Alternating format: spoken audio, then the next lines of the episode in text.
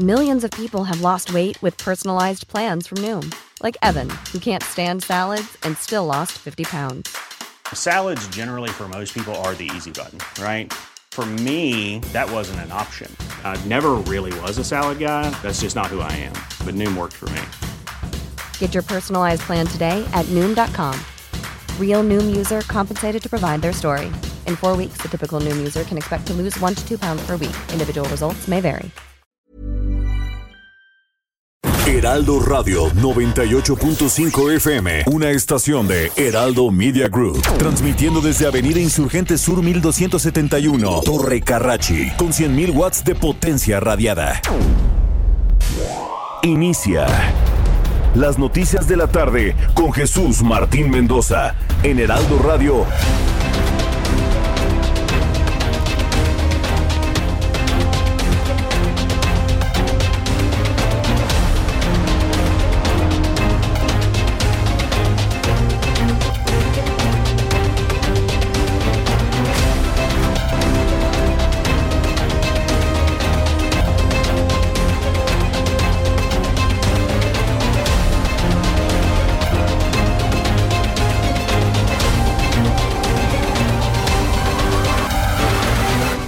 Las 6 de la tarde en punto, hora del centro de la República Mexicana. Bienvenidos, muy buenas tardes. Iniciamos el Heraldo Radio de este martes 29 de junio del año 2021. Estamos a horas de terminar la primera mitad del año 2021. Súbale el volumen a su radio, que le tengo la información más importante, las noticias más destacadas a esta hora de la tarde. En primer lugar, le informo que el presidente de la República, Andrés Manuel López Obrador, recibió este martes por segunda ocasión en menos de 10 días a Carlos Slim, el empresario más rico al menos de este país dueño de la empresa que construyó el tramo que colapsó en la línea 12 del metro de la Ciudad de México. Aparentemente la reunión del empresario será para abordar el tema de la rehabilitación de la línea 12 del metro. Y es que están en el entendido o estamos en el entendido de una rehabilitación de esta línea de transporte colectivo en un año. Ya ayer platicamos con el nuevo director del metro, Ayer platicamos con el líder del Sindicato de Trabajadores del Metro. Ambos coinciden en que es un enorme reto el poder tener lista esta línea en la modalidad que sea en, un año a más tardar. Bueno, pues más adelante con nuestros compañeros reporteros les voy a tener todos los detalles de lo que trascendió en este encuentro del presidente con Carlos Slim en Palacio Nacional. Y tras permanecer más de cuatro horas afuera de Palacio Nacional, personaje de la noticia sin duda alguna, Silvano Aureoles, se llevó los aplausos y las rechiflas. Vaya situación que vive un gobernador constitucional y la humillación a la que lo sometió el presidente de este país, Andrés Manuel López Obrador. Permaneció cuatro horas afuera del Palacio Nacional y ante la negativa del presidente de este país para recibirlo, Silvano Aureoles, gobernador de Michoacán, afirmó que no se va a detener en su intento de entregar las pruebas de la presunta injerencia del crimen organizado, del narcotráfico, en las pasadas elecciones en Michoacán, al señalar que esta información es de gran importancia para la nación. Esto fue lo que dijo Silvano Aureoles una vez que lentamente se retiraba del Palacio Nacional una vez que no lo recibió el presidente Obrador no me recibió, argumenta que él no es la instancia, que me vaya al INE, que me vaya a quién sabe a dónde, pero no es el caso. Eh, tampoco vengo a faltarle, faltarle al respeto a la investidura presidencial, no es el caso. Yo sí soy hombre de leyes y de instituciones, sé respetar y la investidura presidencial nunca estaría y nunca estará en riesgo si me reciben. Eh, ahora yo no soy el candidato, no soy parte del equipo jurídico, no soy dirigente del partido. Lo que yo expresé públicamente y hoy reitero es mi profunda preocupación porque en el caso de Michoacán regresen los narcogobiernos que tanto daño le generaron al Estado. Bueno, pues esa es la posición del propio Silvano Aureoles es decir, que no regresen, que no regresen esos eh, situaciones de narcogobiernos que tanto daño le han hecho al Estado. Eso al menos ha dicho el propio Silvano Aureoles. En más noticias en este resumen, el titular de la Secretaría de Salud de Oaxaca Juan Carlos Márquez Eine, informó que en el estado no hay contagios de la variante Delta de COVID, pero sí otras 10 variantes no menos contagiosas. Ante ello, el funcionario estatal señaló que la ampliación de la campaña de vacunación busca proteger a la población de los 570 municipios de Oaxaca. 570 municipios, bueno, allá una ranchería es un municipio, ¿eh? Allá una casita con vacas, pollos y una familia es un municipio en Oaxaca. Y no le exagero, ¿eh? Hay municipios de menos de 100 habitantes en Oaxaca. Bueno, le voy a tener todos los detalles de esto más adelante aquí en el Heraldo Radio. Un juez de control de la Ciudad de México vinculó a proceso a la lideresa del comercio ambulante en el centro histórico capitalino, Alejandra Barrios, por los delitos de extorsión, daño a la propiedad, robo en pandilla, por lo que permanecerá al menos durante tres meses en el penal de Santa Marta, Catitla, donde se encuentra recluida desde la semana pasada. Vaya caso, ¿eh? Pierden la alcaldía Cuauhtémoc y se van con todo contra la lideresa pues eterna, ¿no? Del comercio ambulante en el centro de la Ciudad de México, Alejandra Barrios. Le voy a tener todos los detalles de esto en los próximos minutos aquí en el Heraldo Radio. En este resumen de noticias le adelanto que un juez declaró culpable de homicidio al ingeniero Juan Mario Velarde Gómez, director responsable de obra del colegio Enrique Rebsamen, por la muerte de 26 personas, entre ellos 19 niños, que murieron el 19 de septiembre de 2017 luego del terremoto. Esto luego de que se comprobó que este hombre, DRO, Velarde Gómez otorgó al colegio la responsiva para la constancia de seguridad con la cual pudo operar de forma irregular. Es decir, él fue el que dio el visto bueno para que la directora en ese entonces pues construyera su nidito de amor. Es lo que me dicen. Ahí arriba de lo que colapsó, construyó su nidito de amor. Un piso que no soportaba la estructura.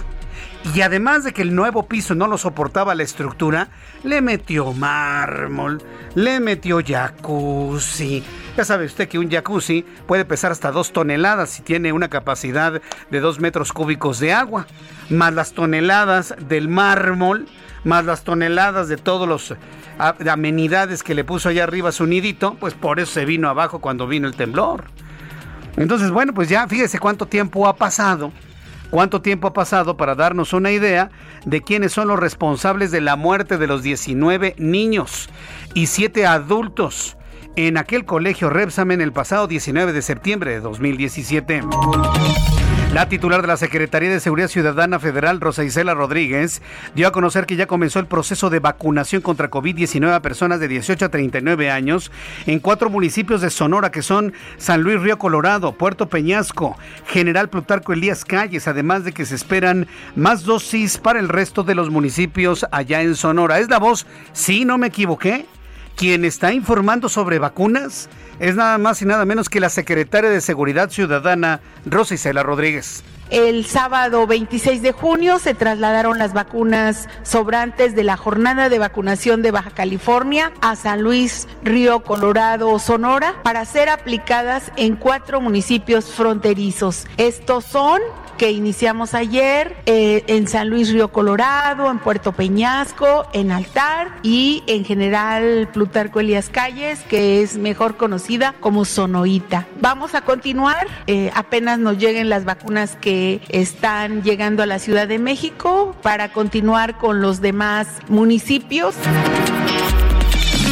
Esta es la tarea que ahora tiene por órdenes del presidente de la República, la secretaria de Seguridad Ciudadana, el informar sobre la vacunación. Claro, mientras Marcelo Ebrard no está. ¿Quién, tendría que informar de vacunación? Yo pienso que un secretario de salud, ¿no? Pero ni el subsecretario Gatel lo hace. Es, es extraña, ¿no? La, la, forma de hacerlo. Pero bueno, finalmente la información ahí está dada. Y también debo decirle que en materia de vacunación, hoy la jefa de gobierno desmintió, la jefa de gobierno de la Ciudad de México, Claudia Sheinbaum, desmintió que se haya suspendido la vacunación para todos los rangos de edad que están programados en la alcaldía Benito Juárez. Hoy habló precisamente del esfuerzo que se está realizando para la construcción de macrocentros bien instalados en la alcaldía Benito Juárez para recibir la vacuna. Este martes, la Casa Blanca anunció que el presidente de los Estados Unidos, Joe Biden, visitará esta semana el sitio del derrumbe de un edificio en Florida.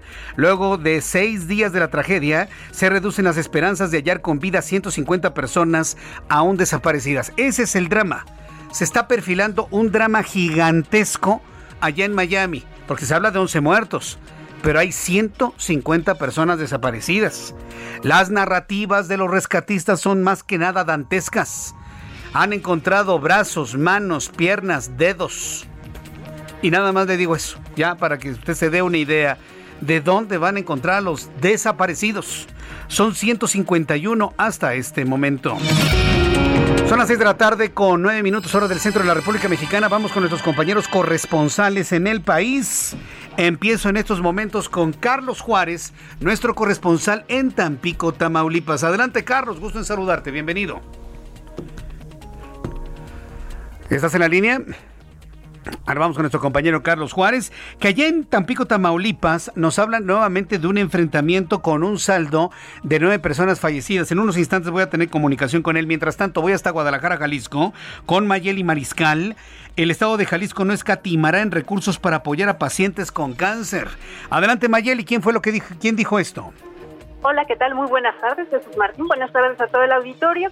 Pues esto lo mencionó el gobernador Enrique Alfaro Ramírez justamente el día de hoy, luego de lamentar las declaraciones que hizo el subsecretario de Salud Federal, Hugo López Gatel, en el sentido de que eh, las familias que están pidiendo los tratamientos eh, pues están realizando un ataque a la actual administración del presidente Andrés Manuel López Obrador.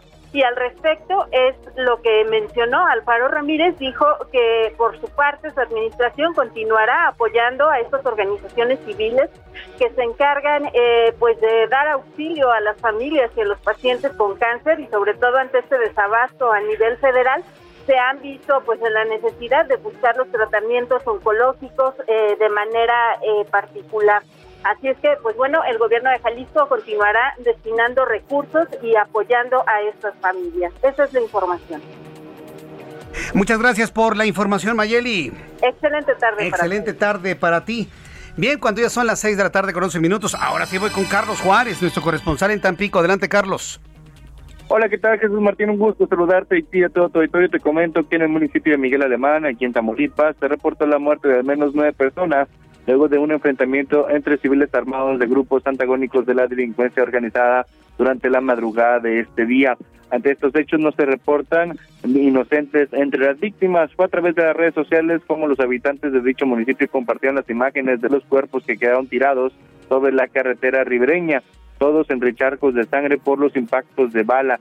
Se debe conocer que los hechos ocurrieron en el poblado Los Guerras, zona que desde hace años ya se, se encuentra en disputa por su ubicación geográfica donde colinda con los municipios de Mier y Camargo, así como con la frontera de Estados Unidos. Cabe señalar, Jesús, que bueno, esta zona está en disputa porque justamente se utiliza para el trasiego de droga, armas e incluso de migrantes que buscan llegar a Texas por el río Bravo. Una fuente de la Secretaría de Seguridad Pública de Tamaulipas informó que el primer respondiente fue la Secretaría de la Defensa Nacional, siendo los militares quienes tomaron conocimiento de estos hechos. En un video captado durante la mañana se puede observar el resultado de la batalla en que tuvieron eh, los civiles armados, dando resultado la muerte de al menos nueve de ellos. Imágenes impactantes en estas jornadas de violencia que están registrando en la frontera de Tamaulipas. Así la información, Jesús Martín, desde Tamaulipas. Hasta, hasta luego, que te vaya muy bien, Carlos. Muy buenas tardes. Hasta luego, que te vaya muy bien. Pues así están sucediendo todos los acontecimientos allá en Tamaulipas. Ya sabe que yo soy un mal pensadote, todos somos muy mal pensados. Y si le quieren reventar el Estado, si así me dicen, ¿no? Que se dicen. Y, si le quieren reventar el Estado a Francisco Javier García Cabeza de Vaca, a eso suena, ¿no? Desde la, de la noche a la mañana, ¿no? Muertos por aquí, balaceras por allá. Un gobernador perseguido por la cuarta transformación, como ellos mismos se hacen llamar. Y de repente aparece toda la violencia en Tamaulipas. ¿No será que le quieren reventar la plaza? Ay, piensa mal y acertarás. Queda, queda como especulación, ¿eh? Lo que le estoy diciendo, pero me sorprende tanto que muertos aquí, muertos allá, balaceras aquí, balaceras allá. Es un asunto que se tiene que investigar con toda con toda prontitud y con toda profundidad.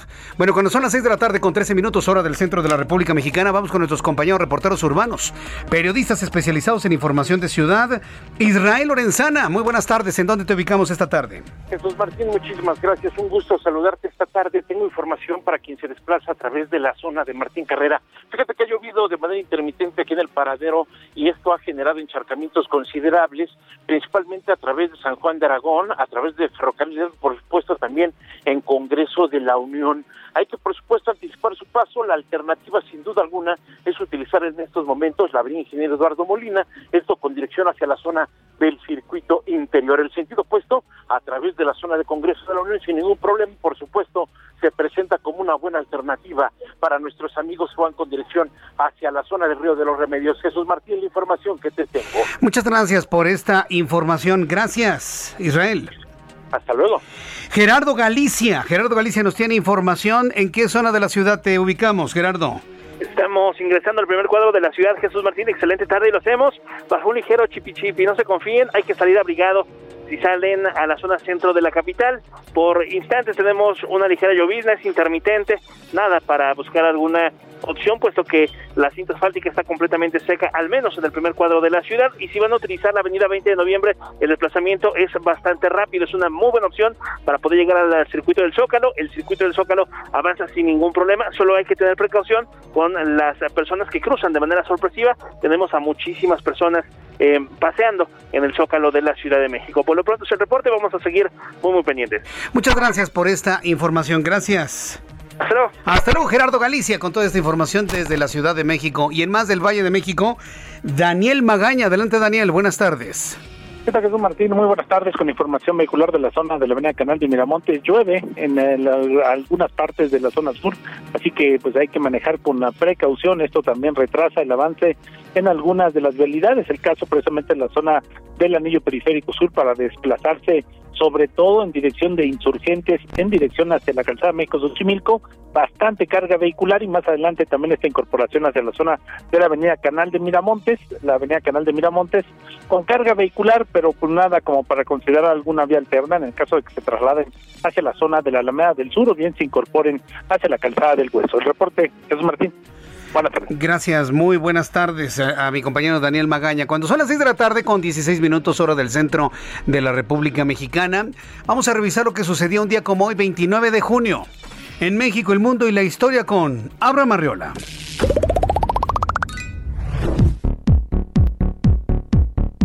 Amigos, bienvenidos. Esto es un día como hoy en la historia 29 de junio. 1888, en el Palacio de Cristal en la ciudad de Londres, en Reino Unido, el coronel George Gordon, agente de ventas contratado por Thomas Edison, graba en un cilindro fonográfico la obra de Israel en Egipto, de Handel, ejecutado por un coro de 4.000 voces. En la actualidad, resulta ser la grabación más antigua conservada. 1920 se le otorga al Real Madrid Club de Fútbol su actual denominación de Club Real. 1956 en Estados Unidos la actriz Marilyn Monroe se casa con Arthur Miller. 1969 en Londres la banda británica Pink Floyd publica el álbum Music from the Film More.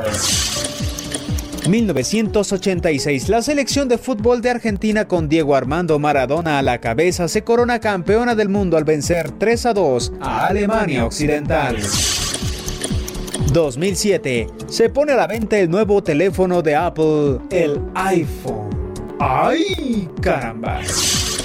Además, hoy es el Día Internacional de los Trópicos y el Día Mundial de la Esclerodermia. Amigos, esto fue un día como hoy en la historia. Gracias. Es decir, un día como hoy, es decir, un día como hoy, pues nació iPhone prácticamente, ¿no? Porque se pone a la venta. Un día como hoy, 29 de junio. Por cierto, hoy Hoy es cumpleaños de mi primo, Roberto, Roberto Mendoza Coello. Mi querido primo, Roberto Mendoza Coello, Coello Mendoza, Mendoza Coello, siempre hemos jugado con eso. Mi querido Roberto, primo, desde aquí te envío un fuerte abrazo. Pásala muy bien. Sé muy feliz el día de tu cumpleaños. Pásala muy Ahorita dije 29 de junio. Yo le celebro a alguien, por supuesto. Bueno, pues vaya un saludo, un abrazo enorme para Roberto Coello Mendoza, que es mi primo. Que por cierto es un extraordinario maestro de inglés, ¿eh? extraordinario, es de lo mejor que hay en la vida.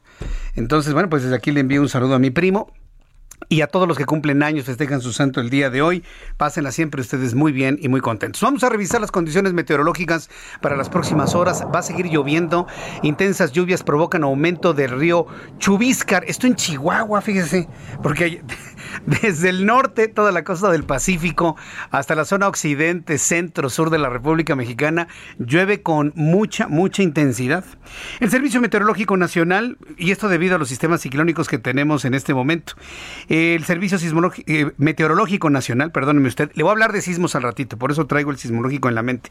El Servicio Meteorológico Nacional nos informa sobre las condiciones de Enrique, que ya es una tormenta tropical, y también el sistema frontal número 60, vemos la onda tropical número 6. En el boletín meteorológico se informa que la tormenta tropical Enrique originará lluvias puntuales intensas en Baja California Sur, Durango y Sinaloa, así como fuertes a muy fuertes en Nayarit, Jalisco y Michoacán, además de fuertes rachas de viento y oleaje elevado en la costa de Baja California Sur y también en Sinaloa. Durante esta noche y madrugada, la tormenta tropical Enrique pudiera ingresar a tierra sobre la costa sureste de Baja California Sur. Su amplia circulación ocasionará lluvias puntuales intensas en Baja California Sur, Durango, Sinaloa, muy fuertes en Nayarit, fuertes en Jalisco y en Michoacán. El Servicio Meteorológico Nacional habla de la onda tropical número 6 que recorre el centro y sur del país, lo que nos está provocando en este momento las lluvias que ya se empiezan a generalizar a esta hora de la tarde. A esta hora de la tarde tenemos un canal de baja presión tenemos una nueva onda tropical que observamos, la número 7, en la península de Yucatán, que ocasiona lluvias fuertes en todos esos tres estados, en Yucatán, en Quintana Roo y también en Campeche. Sistema frontal número 60, le llaman sistema frontal, pero en realidad es el frente frío número 60 de la temporada invernal anterior y para mañana Enrique, como depresión tropical, ya se pronostica, se combinará con inestabilidad atmosférica superior, ocasionando lluvias fuertes a puntuales muy fuertes, acompañadas de actividad eléctrica en Baja California Sur y otras entidades. Con esto le informo, pronóstico del tiempo para las siguientes ciudades. Amigos que nos escuchan en Guadalajara, Jalisco, en este momento 24 grados, la mínima en 14, máxima en 27 grados. En Monterrey, Nuevo León, mínima 21, máxima 26. Para usted que me escucha en Villahermosa, Tabasco, 23 la mínima, máxima 31 en este momento 31 es la temperatura ambiente. En Reynosa, Tamaulipas, mínima 23, máxima 29. En este momento 27 grados. Amigos de Tijuana, Baja California, calorcito en Tijuana luego de tanto frío. Mínima 17, máxima 24, en este momento 23. Y aquí en la capital de la República, el termómetro en este momento marca 17 grados. La mínima al amanecer 12 el día de mañana y la máxima 21 grados Celsius.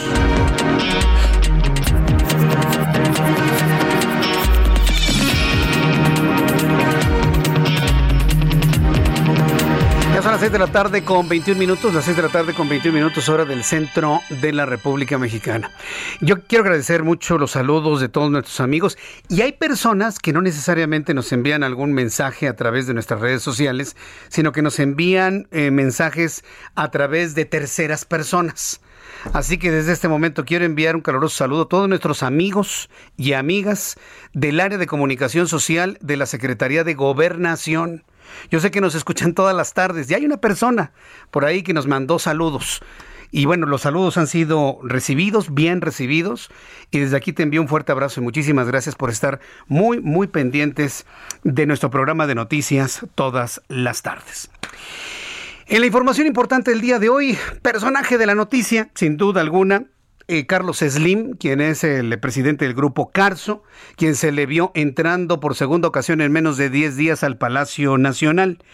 En este encuentro se ha determinado que posiblemente estén hablando nuevamente de la línea 12, su rehabilitación y todo lo que se está investigando luego del colapso del pasado 3 de mayo. En la línea telefónica, Francisco Nieto, reportero del Heraldo Media Group. Estimado Francisco Nieto, qué gusto saludarte. Bienvenido. Buenas tardes.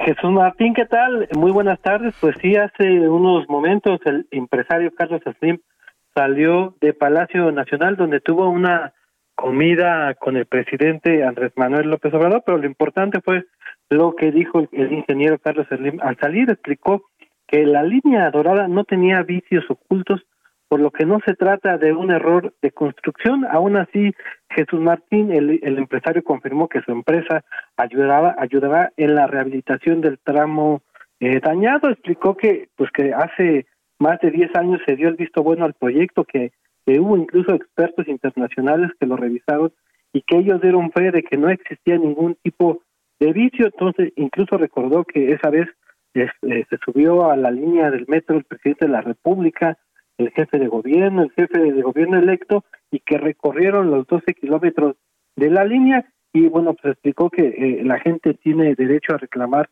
pues este accidente, pero insistió en que es un tema en que se, resolverá, que eh, su empresa estará ayudando en la rehabilitación de este tramo dañado y que pues es necesario que regrese a dar el servicio necesario a las pues, millones de personas que lo usan eh, anualmente y bueno pues el, el, empresario explicó que se trata que se trata de un tema que platicó con el presidente y que sí va la rehabilitación por parte de Grupo Carso.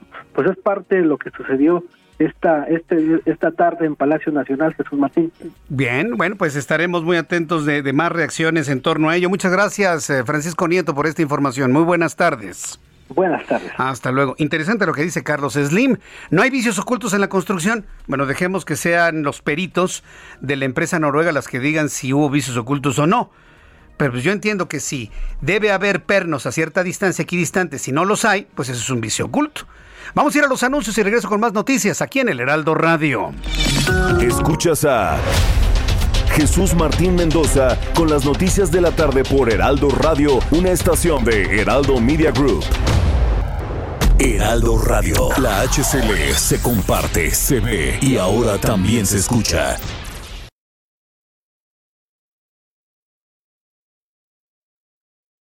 Heraldo Radio.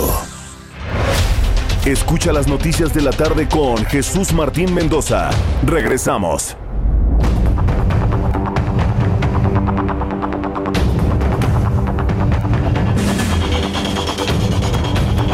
Ya son en este momento las 6 de la tarde con 30 minutos, las 6 de la tarde con 30 hora del centro de la República Mexicana. Platicaba con Giovanna Torres, nuestra coordinadora general de información acá este, y, muchos de nuestros amigos del público, bueno, pues escucharon la conversación sobre el tema de la, de la marihuana. Eh, al ratito vamos a platicar la posición del presidente de la República sobre el tema de la marihuana y demás. Yo creo que es un tema que tenemos que abordar, mira, independientemente de las experiencias directas o indirectas que tengamos con la hierba, donde hasta vergüenza les da decirle marihuana. ¿Se ha dado cuenta? Les da vergüenza decirle al pan pan y al vino vino. La hierba se llama marihuana. Imagínense, ¿no? Ya no le vamos a decir manzanilla. Dame un té, por favor, de matricaria ricutita, por favor. No, sí, ahorita. Que me sirvan un té de matricaria ricutita. No, seamos falsos en México, ¿eh? No se veamos eufemistas. La marihuana se llama marihuana. Punto. El cannabis, el cannabis. La matricaria, ¿no? Y, nos vamos con los puros nombres científicos. miren, si alguien va a fumar marihuana y le da vergüenza, entonces sí dígale cannabis, ¿no? Para que digan, ay, ¿qué será eso? Pues quién sabe, ¿no? Pero eh, suena menos feo que marihuana. Estamos en un país donde hasta los nombres propios resultan ofensivos. Y tengo una lista enorme, no los voy a decir ahorita para evitarme conflictos, porque no lo voy a decir, pero usted sabe cómo ahora ya resulta que los nombres de las cosas ofenden. A mí el último que me tiene sorprendido es el de los perros, ya no les dicen perros. Les tienen que decir niños, chiquitos, bonitos, peluditos. Porque cuando se le dice perro a alguien, tiene cierta connotación. Y si el perro es hembra, no, pues ya no les dicen perras, porque entonces pues ya la connotación es otra. Entonces ya son lomitos y lomitas. Lo mismo pasa con la marihuana. Les da vergüenza el nombre de marihuana. Ah, el cannabis. el cannabis. Marihuana, señores. Volvamos a traer a nosotros la ricura de decirle las cosas por su nombre. Es marihuana.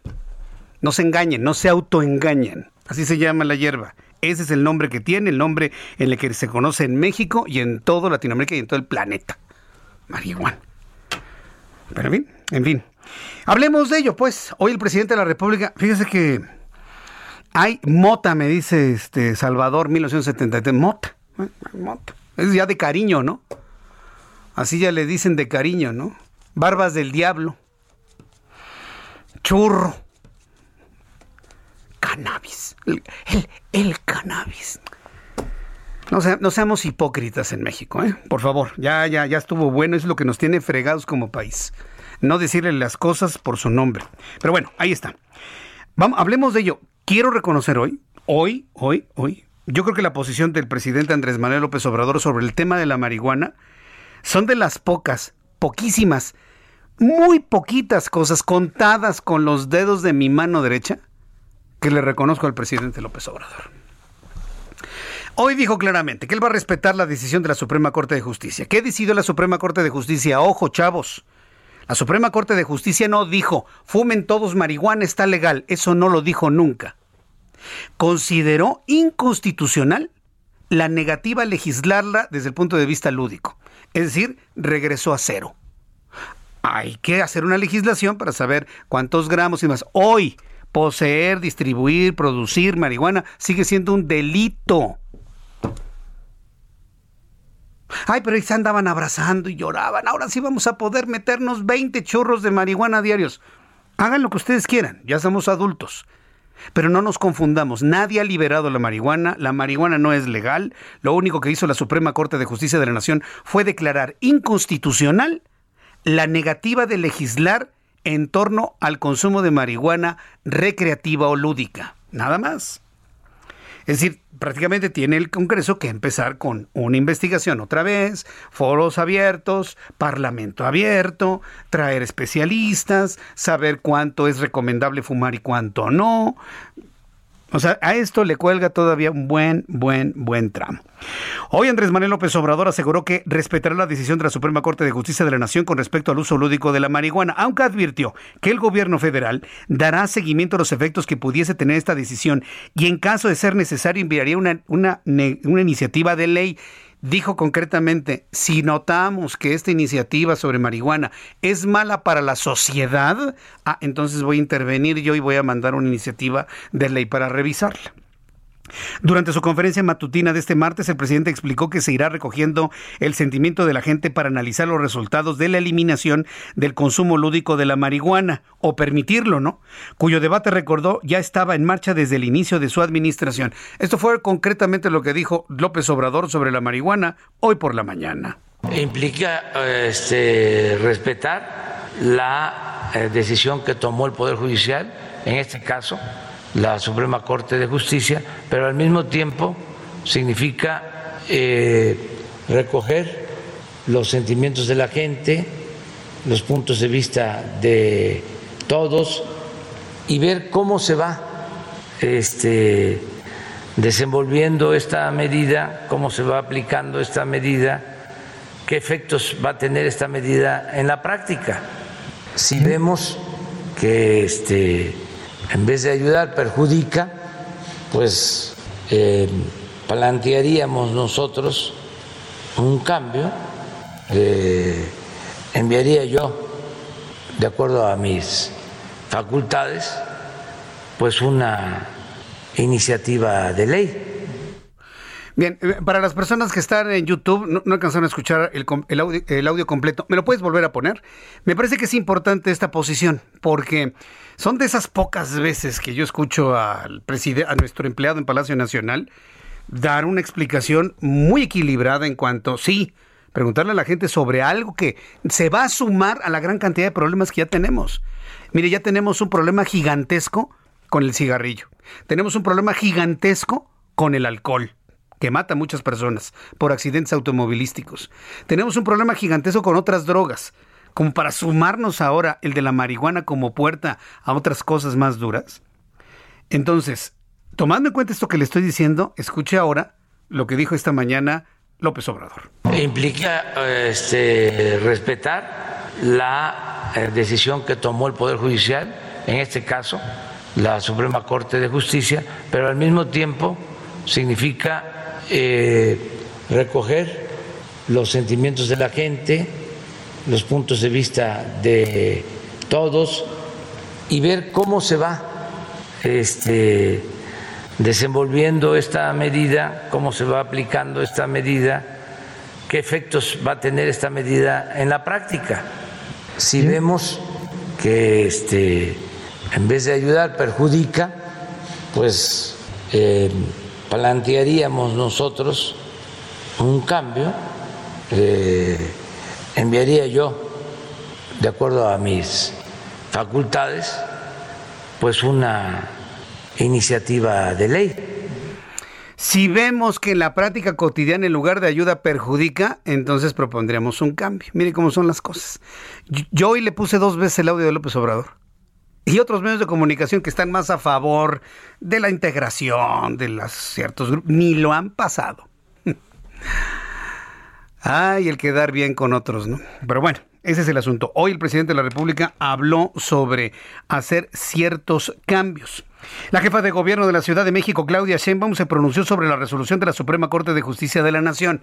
Ojo, la resolución de la Suprema Corte de Justicia de la Nación no despenaliza el que alguien fume marihuana cuando no debe hacerlo. Ojo, lo que hizo la Suprema Corte de Justicia fue declarar inconstitucional que se prohíba una legislación que vaya hacia el uso recreativo de la marihuana. Es decir, estamos en cero. Nada más dijo, señores, ustedes no pueden prohibir, ¿eh? Tienen que ver todas las posibilidades, aprobarlo o no aprobarlo, desde el punto de vista médico o desde el punto de vista recreativo. Eso es lo que determinó la Suprema Corte de Justicia. Hoy la jefa de gobierno de la Ciudad de México explicó que es un derecho en términos de cómo lo expresaron los demandantes, aunque lo más importante dijo es que no se criminalice a las personas que consumen esta droga. Imagínense, si el tratamiento tuviese que ser igual, pues tampoco que se le criminalice a quien consuma alcohol. Es lo mismo, ¿no? No, no, Jesús Martín, es que el alcohol mata y la marihuana no arrebuena. No, no, espéreme tantito. No se puede determinar la bondad o maldad de una droga en función de cuántos muertos tiene por año. La marihuana tal vez no mate a más personas, pero ha significado miles de personas que no están en un proceso productivo en el país y que necesitan ayuda y que no se les da ayuda. Se les avienta la droga y arréglate como tú puedas. ¿eh? Si alguien cae en adicción, no hay un sistema eficiente en México para poder atender al adicto que quiera rehabilitarse. No existe. Y de esto no se ha hablado, ¿eh? Si este gobierno y estas administraciones y la modernidad y el quedar bien para el mundo, dándole posibilidad que la gente se fume marihuana, lo van a sacar adelante, señores, se necesita un presupuesto para la instalación de centros de salud que atiendan a adictos a la marihuana. Porque va, se va a convertir en un problema de salud pública, ¿eh? Ah, claro, por supuesto. Así como el problema lo tenemos con el alcohol, al ratito con la marihuana como puerta de entrada a otras drogas mucho más duras y mucho más graves. Pero bueno, Hoy Claudia Sheinbaum reconoció que deberá haber adecuaciones a las leyes capitalinas y señaló que en la estrategia de seguridad local se trabajará no por el consumo propio, sino en los generadores de violencia derivados de la venta de droga y otros artículos ilegales. Claro, la distribución provoca violencia, pero también el consumo. El estado anímico en el consumo también produce violencia. No vamos a ocultar la verdad.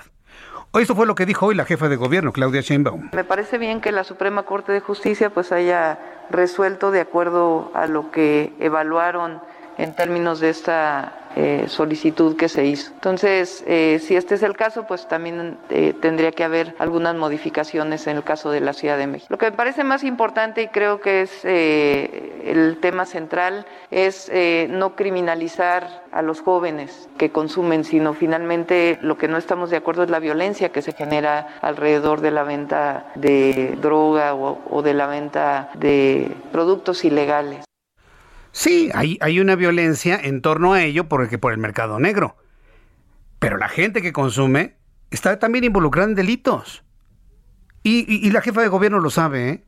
Y la Secretaría de Seguridad Ciudadana lo saben, y la Fiscalía lo saben.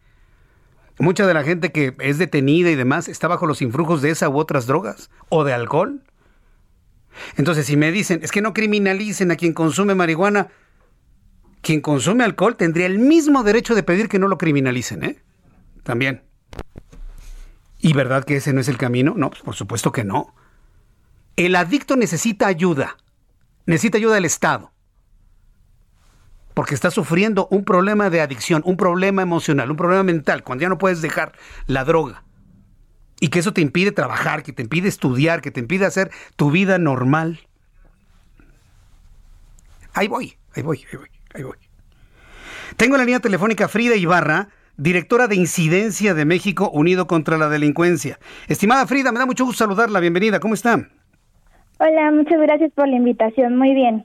Gracias. ¿Cuál es la posición de, de México Unido contra la delincuencia y esto que ha determinado la Suprema Corte de Justicia de la Nación, que es, vaya, eh, eh, decir que no se prohíba la legislación para el uso recreativo de la marihuana? ¿Hacia dónde tendríamos que ir desde el punto de vista de ustedes? Bueno, primero hacer varias precisiones sobre lo que admitió la, Suprema Corte el, día de ayer eh, para empezar, la Suprema Corte emitió esta declaratoria general de inconstitucionalidad que solamente elimina dos artículos de la Ley General de Salud. El 235 y el 247, último párrafo.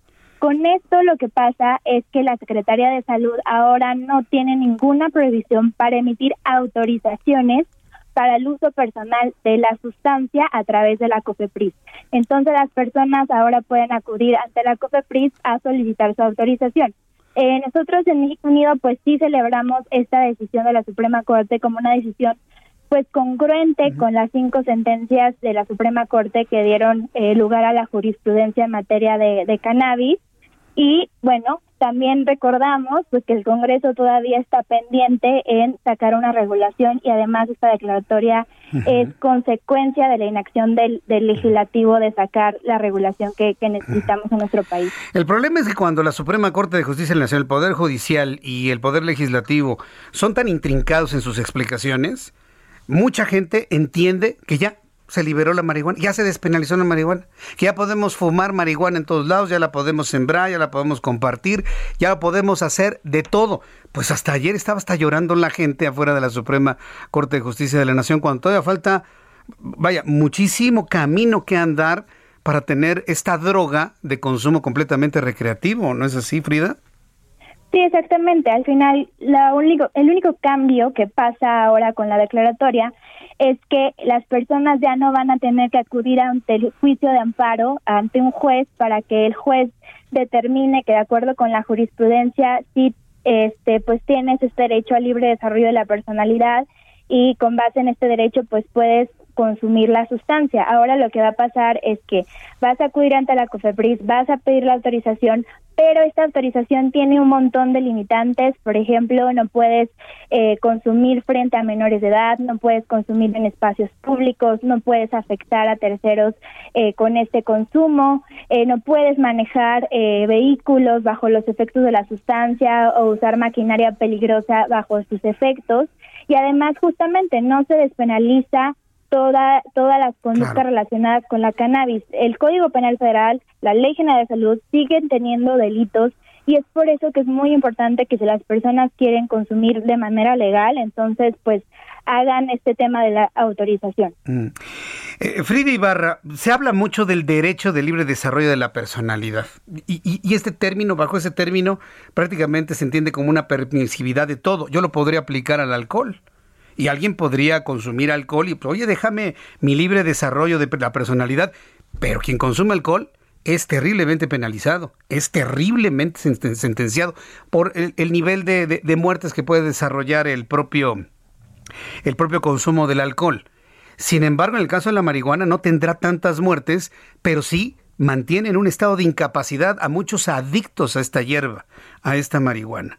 Cuando se entiende al individuo como parte de una sociedad y no como una isla, como parte integrante de un conjunto, una maquinaria de producción en todos los sentidos, de educación, de cultura, de trabajo, ¿qué tan libres de desarrollar nuestra personalidad somos?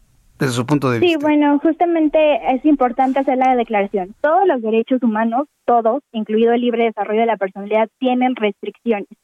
¿Cuáles son las restricciones para el libre desarrollo de la personalidad? El derecho a la salud y los derechos de terceros. Así lo dijo la Suprema Corte en la primera sentencia de cannabis y en las siguientes cuatro lo reiteró. El libre desarrollo de la personalidad tiene límites, pero los límites no pueden ser desproporcionados, es decir, no podemos eh, afectar de manera muy intensa el libre desarrollo de la personalidad, tiene que ser proporcional estas limitantes y justamente en las decisiones pues declaró que la prohibición es una medida desproporcional porque afecta de manera intensa este derecho al libre desarrollo de la personalidad cuando hay medidas menos lesivas, por ejemplo, la regulación. ¿Por qué? Pues la regulación te permite establecer limitantes al consumo, por ejemplo, que no se consuman, que no consuman los menores de edad, eso es una bien importante, que no afectes a terceros con tu consumo, es otra. Entonces, el tema, pues ahí está, y la regulación, justamente, una buena regulación, porque claro, también puede existir malas regulaciones, eh, sería pues poner prioridad al tema de la salud, por supuesto, como tú lo dices, y incluso con regulación podríamos utilizar, por ejemplo, el tema de los impuestos para que el dinero recaudado lleve tratamiento a las personas que lo necesitan, eh, por ejemplo, programas de justicia social para incorporar personas al mercado legal, etcétera. Hay muchas muchas cosas que se pueden hacer. Pues sí, pero es, es el mundo ideal. Este, y con este gobierno que está sacando dinero de todo para fondear programas sociales dirigidos al voto, pues yo no veo hospitales capacitados y bien instalados para atender al adicto. Prácticamente lo, lo- lo siento muy, muy alejado de cómo es finalmente México. Frida Ibarra, seguiremos platicando sobre este tema en otra oportunidad, si me lo permite. Muchísimas gracias por este tiempo. Frida Ibarra. Muchas gracias a ti por la invitación. Gracias, hasta pronto, que le vaya muy bien. Bueno, voy a dejar de hablar de marihuana para hablar de inglés en este momento. Sí, estábamos hablando de, de todo este tema de la marihuana para hablar de inglés. Carlos Guillén, director nacional de México, en- de, director nacional de COE en México. Bienvenido, Carlos Guillén, ¿cómo estás? ¿Qué tal, Jesús Martín? Un gusto estar aquí en tu programa, dar buenas noticias. Hoy en día la gente que realmente quiere hablar el inglés, ya estamos a mitad de año, ya, ya estamos a mitad de año. Sí, tú nos visitaste la primera vez en enero. Exacto. Quien se hubiese inscrito en enero, ahorita ya estaría haciendo negocios en inglés en los Estados Unidos. Totalmente de acuerdo. Y, Y mucha no lo hicieron, ¿eh? Exacto. Y hay- no lo hicieron. Exacto, Jesús Martín. Y hubo mucha gente que sí se inscribió y que hoy en día nos está recomendando, ¿no? Que eso es importante. muy bien. Mira, te voy a platicar COE. COE es hablar inglés. Somos una empresa que lleva ya 32 años capacitando ejecutivos, profesionistas, empresarios, personas que no tienen tiempo, que se les ha negado el inglés o que lo quieren perfeccionar, Jesús Martín. ¿Cuánta gente hoy en día necesita hablar el inglés por sus negocios? Es el idioma de los negocios principalmente y damos garantía que desde la primera clase ya estás conversando en inglés, en tres meses ya lo hablas fluidamente, en nueve meses lo dominas y en un año, que se va rapidísimo, Jesús Martín, ya tienes el dominio total del inglés. ¿Qué te parece?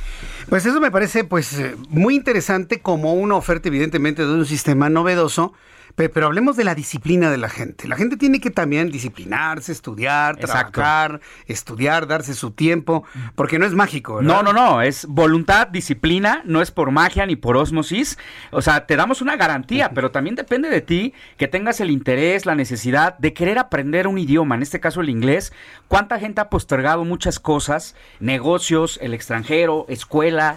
Eh, el inglés es una herramienta indispensable hoy en día, Jesús Martín, y mucha gente no se ha animado o no ha encontrado la pedagogía correcta, ¿sí? Hay muchas escuelas tradicionales hoy en día que se inventan 10 básicos, 10 intermedios, 20 avanzados, lo hacen tedioso y aburrido. Entonces en COE en tres meses ya estás hablando el inglés de una manera natural, o sea, te enseñamos a pensar en inglés para poderlo hablar, ¿sí? Es un método 100% conversacional, práctico, vivencial. Es decir, te enseñamos a pensar en inglés para poderlo hablar. ¿Qué te parece? Me, me parece interesante. Nos hablabas eh, de, de algunas técnicas, inclusive psicológicas, para poder hablar inglés. ¿Cómo es esto? Así es, utilizamos programación neurolingüística, o sea, identificamos el estilo de aprendizaje de cada persona. Si tú eres visual, si eres auditivo, si eres kinestésico, dependiendo el canal de aprendizaje, va a ser más efectivo, es decir, en menos tiempo con resultados. Es decir, si tú eres más visual, o más auditivo, Jesús Martín, no lo sé, a lo mejor yo estoy equivocado. Soy, soy más este auditivo. fíjate. Auditivo. Sí, soy exacto. auditivo. Entonces tenemos diferentes técnicas, eh, talleres internos donde te van a ayudar a perfeccionar y educar tu oído. Pronunciación, talleres de audio, música. ¿Cuánta gente hoy en día aprende inglés por música? Entonces de- tenemos diversos talleres donde la persona va a poder identificar el canal de aprendizaje. Es decir, hacer un traje a su medida en el idioma inglés. ¿Qué te parece? Eso me parece lo más novedoso del sistema que nos has platicado desde entonces. Bueno, eh, las personas que están interesadas en conocerlo, digo, por preguntar no se pagan, ¿no? Ni se cobran, ni Claro. mucho menos, ¿no? Y ahorita que estamos en COE Online, es decir, 100% virtual, Jesús Martín. Ah, ¿es virtual? Es totalmente 100% virtual. Ah, Estamos garantizando el en aprendizaje. Claro, llevamos 11 años trabajando en línea. O sea, antes de la pandemia ustedes ya hacían esto. Ya antes de la pandemia teníamos 10 años trabajando en línea, capacitando ejecutivos, profesionistas y empresarios a nivel ejecutivo. ¿Desde qué edad capacitamos, Jesús Martín? Desde los 7 años a los niños hasta 80 años de edad. Y tú programas el día y la hora, no vas diario. Cada semana puedes cambiar el día y la hora como tú quieras. Aparte hay atención personalizada, grupos reducidos y tenemos tres pruebas a nivel internacional, lo que es el TOEFL, el IELTS y el TOEIC. Es decir, que al final del año tú vas a poder hablar, entender, leer y escribir y lo más importante, Jesús Martín, pensar en inglés. ¿Qué te parece? Bien, pues eh, danos por favor el número Claro telefónico sí. en este último minutito que nos que queda. sí. A ver. Es el 5555 020252. Vamos a dar solamente 10 minutos a partir de este momento, hasta las 7:10 de la noche, ¿sí? Puedes mandar un WhatsApp con la palabra inglés. A ver, repíteme el número porque no lo noté bien. Claro que sí, 5555 Ajá. 0202 Sí. 52. Muy bien, dos veces 55, luego dos veces 02 y 52. 55 55 02 02 52. Que te manden un mensaje de WhatsApp. WhatsApp con la palabra per- inglés, llamada, per- perdida, mensaje de texto, sí. Y las primeras, vamos a dejar de aquí hasta las 7, 10 de la noche, Sí. 50% de descuento en todos los pagos mensuales, Muy mitad bien. de precio, que es accesible. Creo que es más costoso no saber inglés, Jesús Martín. Sin duda alguna. ¿Cierto? Entonces es una oportunidad garantizado al 100% y las primeras 200 personas que estén whatsappeando la palabra inglés en este momento, voy a lanzar un plan familiar 2 por 1 Es Muy decir, bien. a mitad de precio puedes invitar a un familiar totalmente gratis. Repito el teléfono, es el 5555 0202 52. Márquele en este momento llamada perdida para Carlos Guillén, director de COE en México. Muchas gracias, Carlos. Aquí lo más difícil para aprender inglés es tomar la decisión. Manda ya el WhatsApp al Escuchas 5550. Jesús Martín Mendoza con las noticias de la tarde por Heraldo Radio, una estación de Heraldo Media Group. Heraldo Radio, la H que sí suena y ahora también se escucha. Heraldo Radio. Escucha las noticias de la tarde con Jesús Martín Mendoza. Regresamos.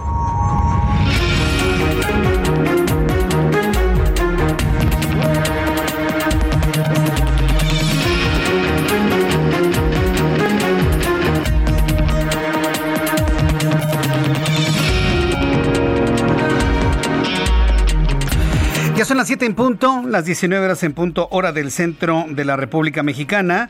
Le presento un resumen con las noticias más importantes en el Heraldo Radio. Después de los procesos electorales que dejaron como saldo más de 100 candidatos asesinados y muchos tantos más también violentados y amenazados, el drama en contra de los políticos en el país continúa. Levantaron al presidente electo de Penjamillo en Michoacán. Más adelante aquí en el Heraldo Radio, Chalver Lucio, nuestra corresponsal en Morelia, Michoacán, nos tendrá los detalles de lo acontecido en ese municipio.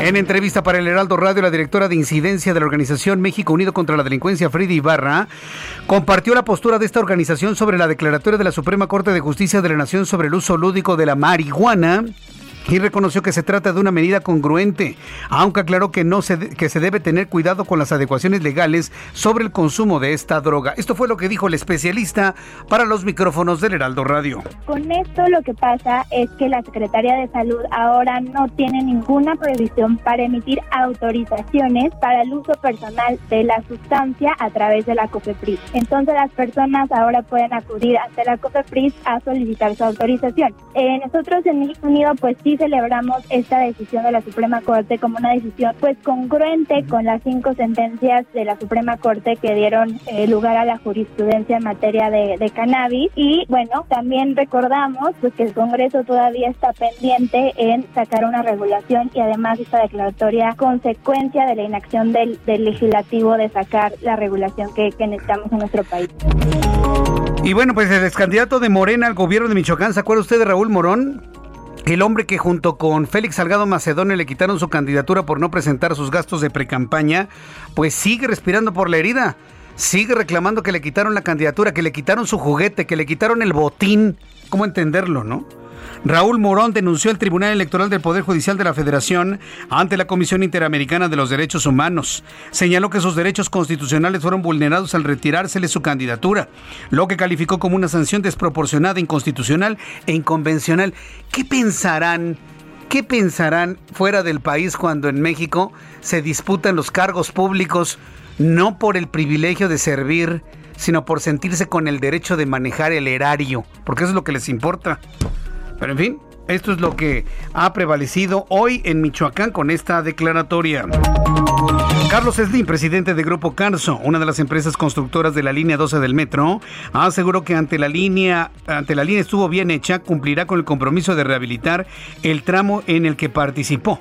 El empresario manifestó que se trata de una reestructura del tramo que garantice factores de seguridad para las personas que lo utilicen a la brevedad posible. El fiscal general del estado de Quintana Roo, Oscar Montes de Oca, anunció que fue detenido el sujeto identificado como Oscar B., alias el 18, quien es señalado como presunto autor material del asesinato del candidato del Partido Verde a la presidencia municipal de Puerto Morelos, Ignacio Sánchez Cordero, ocurrido el pasado 24 de febrero. La alcaldesa, la alcaldesa de Miami-Dade, en Florida, Daniela Levin, anunció este martes que se elevó a 12 la cifra de muertos por el derrumbe de un edificio residencial en el poblado de Southside, ocurrido el pasado jueves, mientras que la cifra de desaparecidos se mantiene en 149.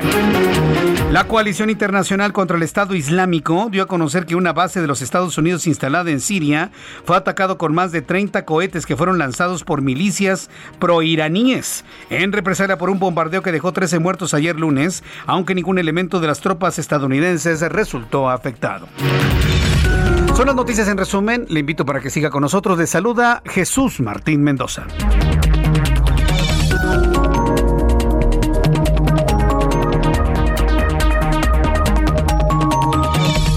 Ya son las 7 con 4, las 7 con 4 hora del centro de la República Mexicana. Estoy revisando mis datos de COVID-19. Ya tengo los datos de COVID-19 para este día y debo decirle que ha sido la cifra más alta que tengamos memoria, ¿eh? por lo menos en lo que va de este año. Es una de las cifras más altas de contagios. En unos instantes se lo voy a informar. Antes vamos con nuestros compañeros reporteros urbanos, periodistas especializados en información de ciudad. Israel Lorenzana, gusto en saludarte. ¿Dónde te ubicamos? Jesús Martín, muchísimas gracias. Un gusto saludarte. Vaya susto que se llevaron cinco trabajadores de la obra que se lleva a cabo sobre el periférico Río de los Remedios Jesús Martín, a la altura de la zona de la México Pachuca. Fíjate que en este punto Jesús Martín comenzó a llover durante toda esta tarde y bueno, pues esto generó que se llenara de agua uno de los túneles que están por debajo de esta construcción, esta autopista que va a correr desde la zona de Naucalpan hasta incorporarse al circuito exterior mexiquense. En este momento tenemos servicios de emergencia, ambulancias de la Cruz Roja, algunas ambulancias del Estado de México, las cuales lograron sacar a cinco personas que se quedaron atrapadas en este túnel Jesús Martín y en estos momentos están trabajando ya para desasolvar el túnel. Las personas ya han sido rescatadas de esta situación y es que hay que recordar que se está construyendo esta autopista Jesús Martín sobre lo que antes era el río de los remedios. En ese sentido, bueno, pues la movilización de los servicios de emergencia continúa. Ha llegado también la policía estatal a supervisar estas maniobras por parte de los trabajadores y también de los servicios de emergencia. En materia vehicular, hay que, por supuesto, anticipar su paso para quien viene de la zona de Centenario y con dirección hacia la autopista México-Pachuca. Te reitero, estas son las obras que se llevan a cabo de esta nueva autopista sobre el río de los Remedios a la altura de la México Pachuca, sobre el periférico. Hay que tomarlo en cuenta, Jesús Martín, esta movilización todo por suerte quedó en un susto, pudieron ser rescatadas las personas, lo que sí se registró una fuerte movilización por parte de los servicios de emergencia. Estos son los límites de la alcaldía Gustavo Madero y al municipio de Catepec, aquí en el Estado de México. Jesús Martín, la información que te tengo. Oye, entonces, a ver, dime una cosa, ¿están construyendo una autopista sobre el cauce del río, de verdad? Sí, Jesús Martín, han hecho un túnel, de hecho ya hay una parte que corre desde la zona de Naucalpan hasta la México Pachuca. Es elevado este tramo y también hay una parte que corre pues de manera normal, aquí corre el río de los Remedios. Ahora ha comenzado la continuación de esta obra a partir de la México Pachuca y va a llegar hasta la Avenida Central Carlos San González. De hecho, se va a conectar con el circuito exterior mexiquense y va a correr precisamente en lo que antes era el Río de los Remedios. Han hecho ya pues este túnel para que el agua quede por abajo y encima la autopista la gente estaba trabajando, no contaban con que fuera a llover tan fuerte aquí en el Estado de México, se les inundó el túnel y esto ocasionó que cinco personas quedaran atrapadas, las cuales fueron rescatadas ilesas prácticamente por los servicios de emergencia, Jesús Martín.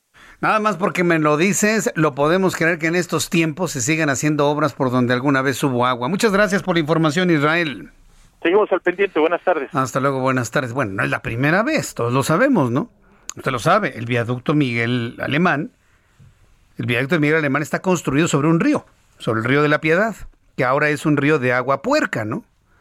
De, agua negra, igual que el río de los Remedios. A lo mejor quieren hacer como el viaducto, ¿no? O el otro, el circuito interior en la parte sur, está construido sobre el río de Churubusco. Que el, río Churubusco este, se une a algunas ramificaciones del río Magdalena, que viene desde el Álvaro Obregón, desde la zona de los dínamos. Es dínamos, ¿eh? porque son dinamómetros. La palabra dínamos viene de los dinamómetros, que eran estructuras movidas por el agua del río Magdalena y que generaban electricidad a principios del siglo pasado en México. Que luego le dicen los dinamos. No, no, son dinamos porque viene de dinamómetro. ¿eh? Bueno, desde ahí viene el río de la Magdalena, viene bajando, viene bajando, llega ahí a la alcaldía Coyoacán, en la parte oriental del Álvaro Obregón, y se conecta al río Churubusco. Y abajo del río Churubusco hay un río, también de aguas negras, por supuesto.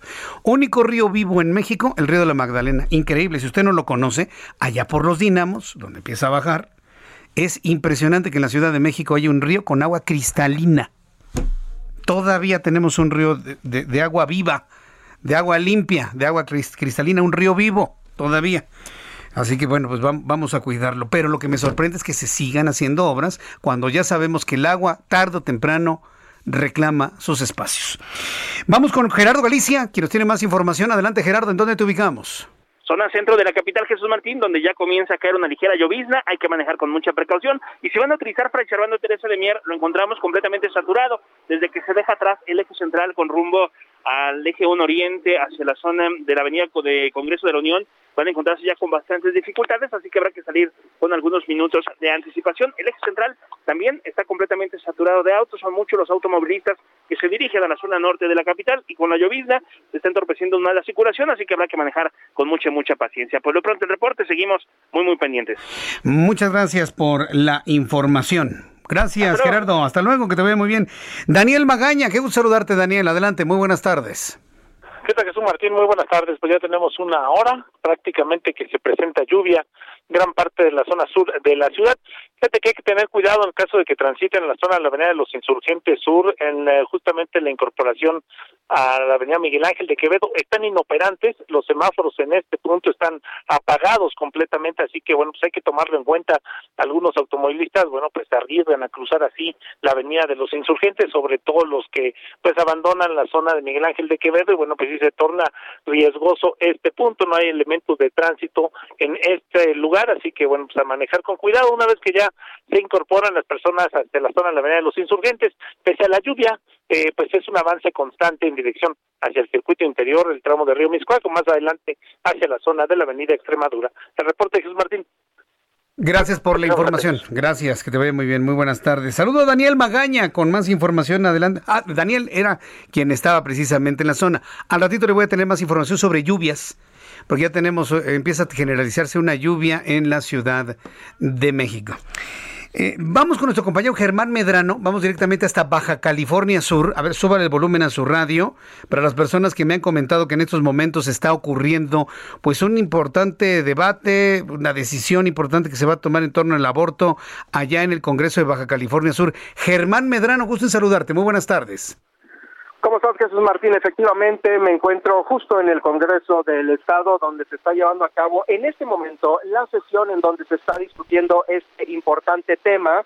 Eh, eh, en donde, pues bueno, ya los 21 diputados de aquí están exponiendo en tribuna, eh, pues, argumentos en pro y en contra de lo que es la despenalización del aborto, que es el objetivo principal de esta sesión extraordinaria el día de hoy aquí en el Congreso del Estado. Son 21 diputados que poco a poco están desfilando por eh, la tribuna fuera del Congreso. Eh, te comento que no se esperaba un, un, se esperaba más bien una comitiva mayor de gente en apoyo a este movimiento pro aborto, pero no, no ha sido así, ha sido un número muy eh, menor de gente que está a las afueras con algunas pancartas, cartulinas que eh, pues obviamente solicitan a las autoridades, Congreso del Estado el propio gobernador Carlos Mendoza Davis, que este sea legal ya en nuestro estado, que pase a ser parte de los estados que eh, el, el, aborto está completamente legalizado. Eh, te comento también que esta sesión pues ya tiene varias horas de iniciada, eh, tiene aproximadamente unas tres horas en las cuales se inició. Eh, el punto en el que se está tocando ahorita es el último punto de la orden del día y pues bueno, esperemos que ahorita en unos 45 minutos más eh, se da a conocer el resultado final para el cual estaremos muy atentos aquí para darlo a conocer puntualmente en los espacios del Heraldo Radio, Jesús Martín. A ver, independientemente de, de, lo que está ofreciendo el propio todavía gobernador constitucional de Baja California Sur, ¿cuál es la tendencia de, de la posición de los legisladores en torno a la penalización o despenalización del aborto en Baja California Sur? La tendencia es a favor, Jesús Martín, es a favor porque el Congreso de Baja California Sur se conforma en su mayoría por legisladores del partido Morena, quienes, ah. eh, como hemos visto en otros estados de la República, lo han aprobado en positivo y es lo que se espera eh, para las próximas horas, Jesús Martín. ¿Y, ¿Y, nada más van a despenalizarlo o también hay algún punto de acuerdo para la creación de lugares específicos donde las mujeres puedan abortar gratuitamente? Pues bueno, fíjate que sobre este punto el secretario de Salud ha dado a conocer que la infraestructura de Baja California Sur no se encuentra lista para ofrecer ese tipo de servicios a la comunidad. No se tiene, por lo tanto, entonces un presupuesto que se pudiera asignar de manera inmediata para este eh, tipo de, situaciones eh, médicas, Jesús Martín. Qué bárbaros. Bueno, gracias por esta información. Seguiremos muy atentos. Hasta luego, que te vaya muy bien. Mire, cada quien con su conciencia y cada quien lo que quieran hacer. Si despenalizan el aborto, padrísimo, ya, como quieran. Cada quien ya somos una sociedad muy adulta y cada quien sabe lo que hace, ¿no? Ya sabe cada quien lo que hace. Pero despenalizar el aborto, pero arréglatelas como tú puedas. Eso no sucede, por ejemplo, en la Ciudad de México. En la Ciudad de México está despenalizado el aborto, pero hay un sistema de salud e inclusive de apoyo psicológico a las mujeres que deciden abortar para poder llevar ese acontecimiento traumático para su cuerpo de la mejor manera. Porque aunque se tenga la decisión muy bien pensada, muy bien tomada, es un acontecimiento muy traumático para cualquier mujer. Yo no conozco a ninguna mujer que utilice el aborto como método anticonceptivo o de control natal, ninguna. Las mujeres abortan una vez y no vuelven a abortar en su vida. El impacto emocional es enorme. Y en la Ciudad de México hay un sistema muy bien armado en torno a ello. Ahora en Baja California Sur se despenaliza. ¿Y qué? ¿Las que quieren abortar? Ah, pues quién sabe, dinero no hay para atenderlas allá que a ver dónde abortan. Híjole. No, bueno, primer mundo, ¿eh? Primer mundo. Vamos a entrar en comunicación con Charbel Lucio, nuestra corresponsal de Michoacán. Levantan al presidente electo de Penjamillo, Michoacán. Ya se lo adelantaba en el resumen de noticias. Adelante, Charbel. ¿Qué tal? Buenas tardes. Eh, pues así es, el presidente municipal electo de Penjamillo Humberto Mejía Salgado fue privado de la libertad la mañana de este martes sin que hasta ahora se conozca su paradero. Eh, lo que se sabe es que personas armadas llegaron a un establecimiento de su propiedad que se ubica en la plaza principal de la cabecera municipal y ahí obligaron a este candidato electo a hacer a un vehículo rojo sin placas de circulación y desde entonces se desconoce la ubicación de la víctima. Posteriormente, ese mismo vehículo en el que fue levantado el candidato electo fue localizado calcinado en el municipio de Villa Jiménez.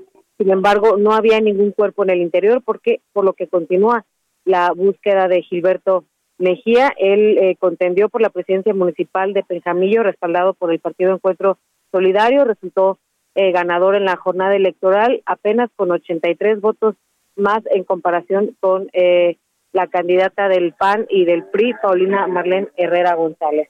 Esa es la información que se tiene hasta el momento. Muchas gracias por la información, Charbel. Seguimos pendientes. Hasta luego, que te vaya muy bien y seguiremos pendientes. Son las 7 con 17. ¿Cómo cierran hoy los mercados financieros, economía y finanzas? Con Héctor Vieira. La Bolsa Mexicana de Valores cerró la sesión de este martes con una pérdida marginal del 0.03%, luego de retroceder 13.85 puntos, con lo que el índice de precios y cotizaciones, su principal indicador, se ubicó en 50.337.36 unidades. En Estados Unidos, Wall Street cerró con ganancias generalizadas, ya que el Dow Jones ganó 9.02 puntos para llegar a 34.292.29 unidades. El Standard Poor's hizo lo propio y sumó 1.19 puntos, que le permitió llegar a 4.291.80 unidades, mientras que el Nasdaq avanzó 27.83 puntos, con lo que llegó a 14.528.33 unidades. En el mercado cambiario el peso mexicano se recuperó 0.05% frente al dólar estadounidense, al cotizarse en 19 pesos con 52 centavos a la compra y en 19 pesos con 80 centavos a la venta en ventanilla. El euro por su parte se cotizó en 23 pesos con 40 centavos a la compra y 23 pesos con 59 centavos a la venta.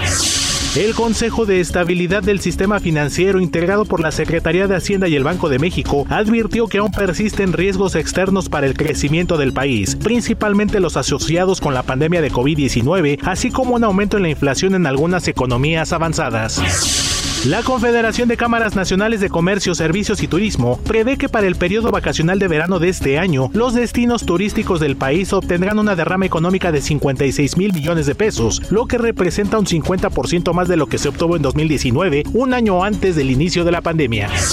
La calificadora Moody's estimó que por su alta carga fiscal y de intereses, Pemex va a tener un flujo de caja libre negativo cercano a 8.600 millones de dólares durante el presente año. Esto a pesar de los apoyos del gobierno, la reducción de costos y el alza en los precios internacionales del petróleo. La Organización para la Cooperación y el Desarrollo Económico OCDE dio a conocer que tras el inicio de la pandemia solo 7 de cada 100 empresas en México han podido acceder a apoyos gubernamentales, lo que coloca a nuestro país en los últimos lugares del organismo en este rubro, mientras que en otras naciones el promedio de empresas apoyadas es hasta de 34 por cada 100. Informó para las noticias de la tarde Héctor Vieira. Muchas gracias, muchas gracias Héctor Vieira por la información de economía y finanzas aquí en el Heraldo Radio. Al principio del programa y ahora que le informaba de más casos de violencia en Tamaulipas, especulábamos, platicábamos usted y yo de qué casualidad, ¿no? Que, ahora que hay una persecución en contra del gobernador de Tamaulipas, Francisco Javier García Cabeza de Vaca, sea culpable o no sea culpable, digo, quien acusa tiene que demostrarle su culpabilidad Ahora que sucede esto, empieza a regresar una violencia tremenda, el asesinato de 15 personas, los 19 detenidos de ese acontecimiento, los que se están sumando. ¿Ante qué estamos? Saludo con gusto al doctor José Andrés eh, Sumano Rodríguez, profesor investigador del Departamento de Estudios Culturales en el Colegio de la Frontera Norte. Estimado doctor Sumano, gusto en saludarlo, bienvenido. Hola Jesús, buenas tardes, encantado de estar contigo y con tu auditorio. Toda esta violencia que se ha eh, recrudecido en Tamaulipas, no es la, el primer, la primera vez que ocurren estas cosas, pero toda esta violencia en Tamaulipas es producto de este choque de trenes entre el presidente de la República, López Obrador, y el gobernador constitucional de Tamaulipas. ¿Podríamos verlo de esa manera? Porque la sociedad parece estar en medio de ese conflicto. Es correcto, eh, y en parte sí. Eh, la violencia en esta zona de Tamaulipas en sí está generada por un conflicto eh, latente y vigente entre distintas facciones de lo que eran antes el cártel del Golfo y los Zetas, ¿no? Es decir, el cártel del Golfo y los Zetas durante la época del calderonismo eh, sufrieron una pulverización importante eh, que hoy hace que haya seis grupos derivados de, de, estos dos o tres carteles que se pelean la zona, ¿no? Estamos hablando desde los ciclones en Matamoros hasta los metros en Reynosa, hasta los Tetas Vieja Escuela o el cartel del noreste en, Nuevo Laredo, y todos estos grupos criminales están peleando las rutas de narcotráfico, eh, el tema también del tráfico de migrantes, que también ha aumentado mucho porque es la zona más cercana a Centroamérica. Eh, también el tema del flujo de armas desde Estados Unidos hacia México por esa ruta. Entonces están peleando todas estas zonas. Ya de por sí era muy complicado, por ejemplo, Reynosa, que está en medio de esta frontera entre estos grupos. Ya de por sí era una zona muy complicada, con mucha violencia, con balaceras constantes eh, y a partir del conflicto entre el gobernador y, el presidente de la República, se percibe y se siente en la zona un retiro eh, de las Fuerzas Armadas y de la Guardia Nacional.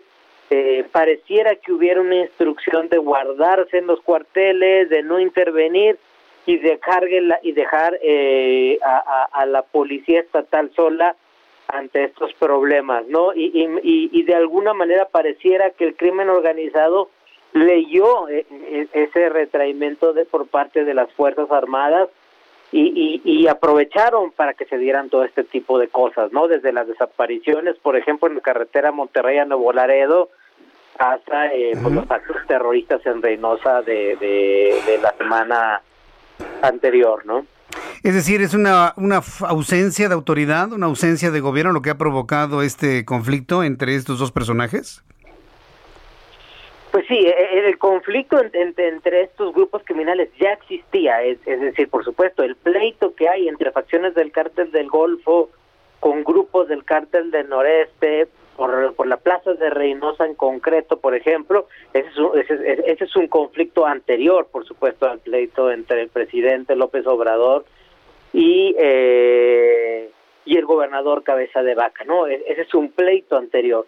Lo que sí eh, eh, parece estar influenciado por este por el pleito político es que estos grupos criminales sientan que ante el pleito que hay político y los posibles también cambios que se vengan en ese rubro en el próximo año, recordemos también que el gobernador está por salir y quién sabe si vaya a ser desaforado, eh, pues que tienen de alguna manera más margen de maniobra para hacer estas cosas como lo que está sucediendo en Reynosa o lo que está sucediendo en la carretera Monterrey-Laredo, porque perciben que la policía estatal de Tamaulipas está sola, que en estos momentos eh, el ejército y la marina no están interviniendo y no están apoyando en las labores de patrullaje y, y, y, y de contención del crimen organizado, ¿no? Bien, yo quiero agradecerle mucho, doctor Sumano, el que nos haya tomado la llamada telefónica el día de hoy. Nos mantenemos en contacto con ustedes en el Colegio de la Frontera Norte. Un enorme abrazo y muchas gracias, doctor. Abrazo Jesús, encantado de estar con ustedes. Igualmente, ha sido un gusto tenerlo aquí. Es el doctor José Andrés Sumano Rodríguez, profesor investigador del Departamento de Estudios Culturales del Colegio de la Frontera Norte. Voy a los anuncios y regresamos con más aquí en el Heraldo Radio. Escuchas a...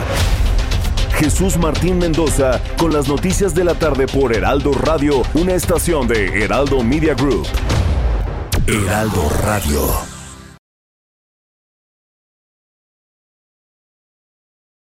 Heraldo Radio 98.5 FM, una estación de Heraldo Media Group, transmitiendo desde Avenida Insurgente Sur 1271, Torre Carrachi, con 100.000 watts de potencia radiada. Escucha las noticias de la tarde con Jesús Martín Mendoza. Regresamos.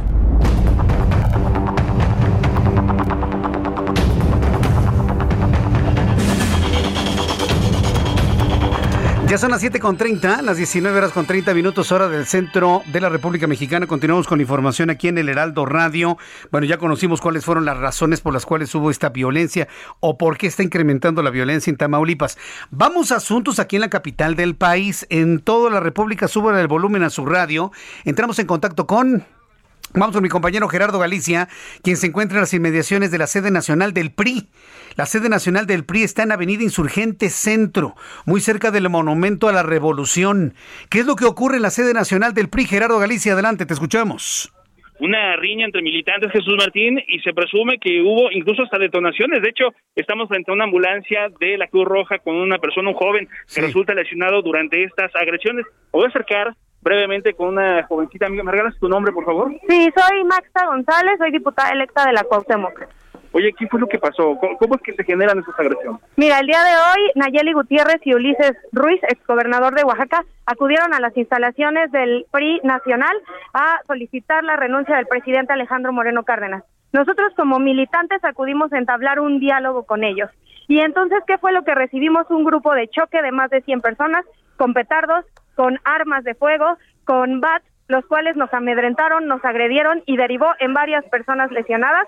Tengo un compañero que no sé si fue por una explosión de petardo o si fue por una herida de, bala, pero está lesionado. ¿Ustedes Entonces, alcanzaron a ver el arma de fuego? Sí, Así hubo es. arma de fuego. Hubo armas de fuego, hubo bat, hubo petardas y hubo detonaciones. Entonces yo hago responsable completamente a Nayeli Gutiérrez y a Ulises Ruiz. No es posible que un exgobernador sea capaz de hacer algo tan ruin en contra de la misma militancia. Muchísimas gracias. Y a esto, Jesús Martín, obedece la fuerte presencia de equipos de emergencia que se dan cita sobre la avenida Puente de Alvarado, justo a las afueras de la estación del metro Revolución. Alcanzamos a apreciar un sinnúmero de patrullas de la Secretaría de Seguridad Ciudadana. Está en estos momentos una ambulancia de la Cruz Roja valorando a este joven que al parecer fue lesionado con petardo y podrían haber otros más. Al parecer los disparos en las inmediaciones de la estación del PRI fueron al aire. Esperemos que si las hubo eh, haya sido así, Jesús Martín, porque hasta el momento no tenemos reporte de personas heridas por arma de fuego.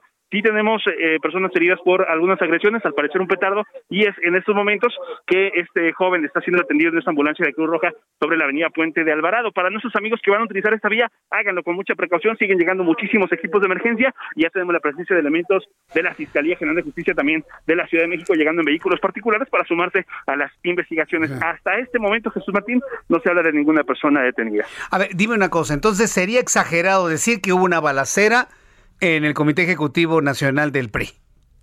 Eh, sí, al parecer no fue propiamente una balacera, al, Claro. al parecer fueron únicamente balazos al aire entre militantes eh, debido a la manifestación que ya de hecho desde muy temprano nos eh, comentaba y nos narraban nuestros compañeros a las Sí. afueras del CEN del PRI sobre Avenida de los Insurgentes. He visto algunas imágenes de nuestros compañeros reporteros en donde muestran a tipos con palos, con bats, con piedras.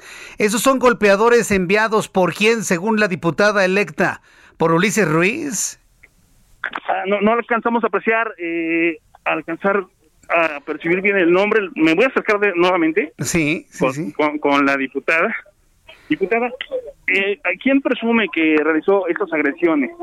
Nayeli Gutiérrez Girón y el exgobernador de Oaxaca, Ulises Ruiz. Bien, Ulises Ruiz, así es. Ha quedado la denuncia, ha quedado la denuncia al aire por parte de la diputada electa por la Cuauhtémoc. Vaya, pues en este momento este el Heraldo Radio ha llevado el seguimiento desde las 2 de la tarde de manifestaciones, de protestas frente al Comité Ejecutivo Nacional del PRI. Ge- Gerardo Galicia, ¿tú sabes dónde está Alejandro Moreno, Alito, el líder del PRI en este momento? Se dice que está adentro, no está encuentra ahí. ¿Qué es lo que se sabe del líder nacional del PRI?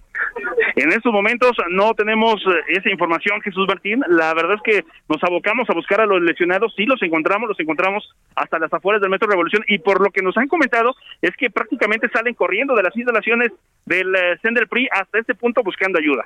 Correcto. Ahora bien, este, si estamos hablando, claro, no se trata de un de una balacera, qué bueno que ya se empiezan a aclarar las cosas. Se trató de disparos al aire, pero eso sí, se trata de un enfrentamiento. Hemos visto gente correr de un lado para otro. Me imagino que la vialidad completamente cerrada en toda la zona, Gerardo. Sí, con cierres a la circulación. De hecho, ya no vemos eh, pasar ningún vehículo, únicamente patrullas acá sobre la avenida Puente de Alvarado, la zona de Buenavista, uno que otro vehículo, pero los que más están llegando, por supuesto, son elementos policíacos y en estos momentos llegan muchísimos elementos en eh, motocicletas de la Secretaría de Seguridad Ciudadana. Eh, seguimos en búsqueda de personas eh, detenidas. Hasta este momento eh, Sí. no, no las alcanzamos a apreciar. ¿Cuántos elementos de la policía hay en la zona? ¿Cuántos aprecias en este momento, Gerardo Galicia? Muchos a simple vista, cerca de la ambulancia, tan solo 20. A la distancia alcanzamos a ver varias patrullas, deben ser cerca de 15, 20. Acaban de llegar ocho motopatrullas y siguen llegando los equipos de emergencia a las afueras del Metro Revolución, donde tenemos este joven herido. Vaya, pues la, la situación se ha vuelto muy tensa. Yo no recuerdo una protesta dentro de los militantes de un partido. Con un saldo como este, Gerardo Galicia, ¿nos mantenemos al pendiente? ¿Alguna recomendación para el público que esté escuchando en el centro del país, Gerardo? De momento, Jesús Martín, evitar la zona, evitar los alrededores eh, del CEN del PRI. Todavía tenemos a muchísimas personas, incluso sobre Avenida de los Insurgentes, y además esto se suma a la presencia de los elementos policíacos tratando de ubicar a los agresores. Correcto. Gerardo Galicia, muchas gracias por esta información. Excelente tarde. Excelente tarde. Por eso yo, para Gerardo Galicia, quien en unos instantes podría entrar con nosotros nuevamente antes de terminar nuestro programa de noticias para darnos una actualización, no se trató de una balacera, por eso es muy importante que usted siempre confíe en los servicios informativos del Heraldo Radio, del Heraldo Televisión, del Heraldo Web, del Heraldo Impreso. Sí, nosotros por ganar una nota o espectacularidad no vamos a caer en algo que no sucedió. No se trató de ninguna balacera. Sí hubo armas de fuego, algunas se detonaron al aire, el joven que está herido es por esquirlas de un petardo. Vamos a tratar de conocer el estado de salud de este joven, pero lo que es insólito es en algunas imágenes que han logrado captar diversos reporteros y periodistas de calle que han llegado a nuestra mesa de trabajo, se ven a 30, 40, 50 personas, hombres armados con palos, con bats, para poder quitar la manifestación frente a las instalaciones del Comité Ejecutivo Nacional del PRI. Ya hay eh, responsabilizaciones por parte de la diputada electa por Cuauhtémoc, quien eh, señala a a un exgobernador del estado de Oaxaca y a otra diputada de estar detrás de estas agresiones. Uli mencionó de manera concreta a Ulises Ruiz. Estamos buscando a Alejandro Moreno. En este momento estamos tratando de averiguar en dónde está.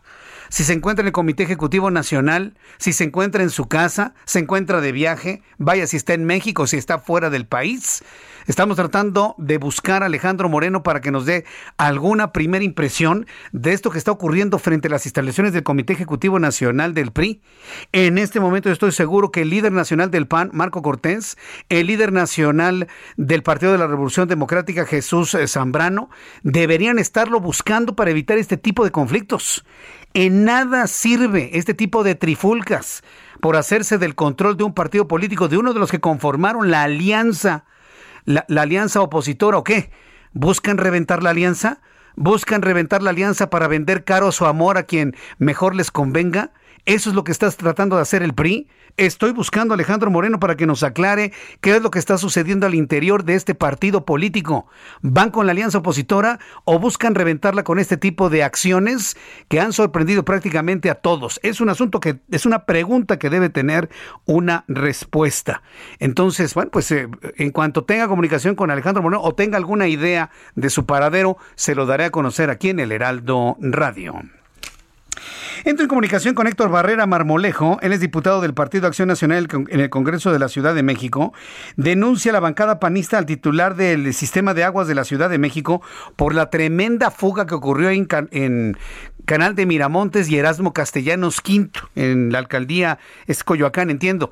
Eh, Héctor Barrera Marmolejo, muchas gracias por este tiempo para el auditorio del Heraldo Radio. Muy buenas tardes. Martín, excelente tarde a ti y a tu auditorio. Efectivamente, una mega fuga. Sí, qué cosa, ¿eh? Este, que levantó el pavimento eh, por una perforación mal planeada, mal organizada, en donde no se siguieron los protocolos indicados con estas cámaras térmicas o con algún sistema que no pusiera en riesgo el abastecimiento de agua a las colonias aledañas a donde se suscitó esta megafuga, miles y miles y miles de litros derramados, desperdiciados.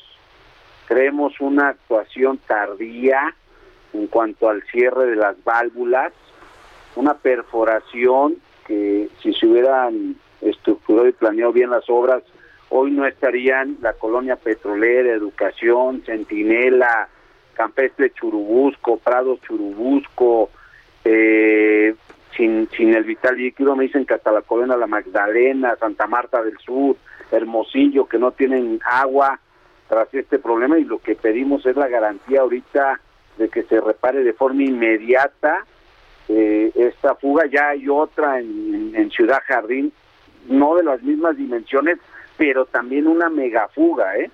Miles de litros también eh, saliendo allá en, Ciudad Jardín, ya la reportaron muchísimos vecinos y ya también hicimos lo propio, porque pues sabemos que de por sí ha sido un constante el problema de abastecimiento de agua y la falta del vital líquido en diferentes colonias de la Ciudad de México para que hoy para que hoy pues bueno por negligencia se desperdicie el agua que es un derecho universal y constitucional para todas y para todos los capitalinos. Ahora, por las condiciones de subsuelo eh, en la Ciudad de México y por las condiciones de la antigüedad de toda la red de distribución de agua potable en la Ciudad de México, podemos entender fugas, fuguitas y fugotas como la que ocurrió.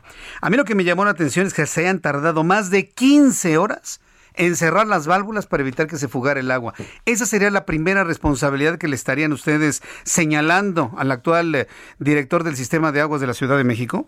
Nosotros presentamos una queja, un servidor y los diputados electos de Acción Nacional, tanto el diputado elector, este, Héctor Saúl y el diputado Ricardo Rubio, presentamos una queja ante el órgano interno de control, ante la Contraloría, ante el secretario de la Contraloría de la Ciudad de México, en donde, pues bueno, ellos tendrán que seguir los procedimientos eh, que marque la ley para encontrar responsables por acciones o por omisiones o por no haber hecho o ejecutado ciertos eh, movimientos en tiempo y forma y se haya desperdiciado el vital líquido. Y quién perforó la tubería, quién ocasionó el daño en la tubería, quién va a resarcir eh, los daños materiales que sufrieron varios vecinos eh, de la de la colonia principalmente Centinela y Educación porque el agua era impresionante los litros de agua que se salían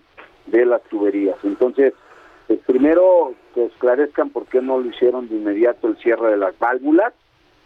Segundo, porque se despreciaron miles de litros. Segundo, porque eh, estaban haciendo una obra de esa magnitud sin unos mapas o sin planeación o sin el conocimiento de que ahí pasaba una red primaria de abastecimiento de agua. Eso no puede suceder, siguen habiendo negligencias, sigue habiendo falta de programación, falta de planeación y, bueno, esto ocasiona daños materiales, daños eh, monetarios, pero sobre todo pues daños patrimoniales también para las vecinas y los vecinos. Afortunadamente no hay pérdidas de vida, que eso pues, es, delicado, ¿no?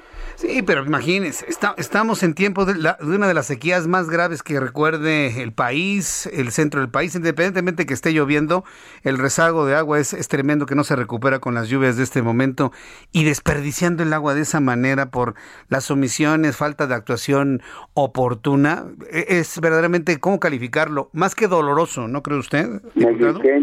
Negligente, que atenta contra, contra el abastecimiento de agua de todos los capitalinos, que debe de haber responsables, que se debe de investigar, que se debe de denunciar, que no podemos ser cómplices con nuestro silencio y debemos de, decirle a, la ciudadanía que se sienta pues representada y que nosotros estaremos atentos a lo que se haga, no, no solo en un escenario de, de descalificación, ni mucho menos, sino de responsabilidades.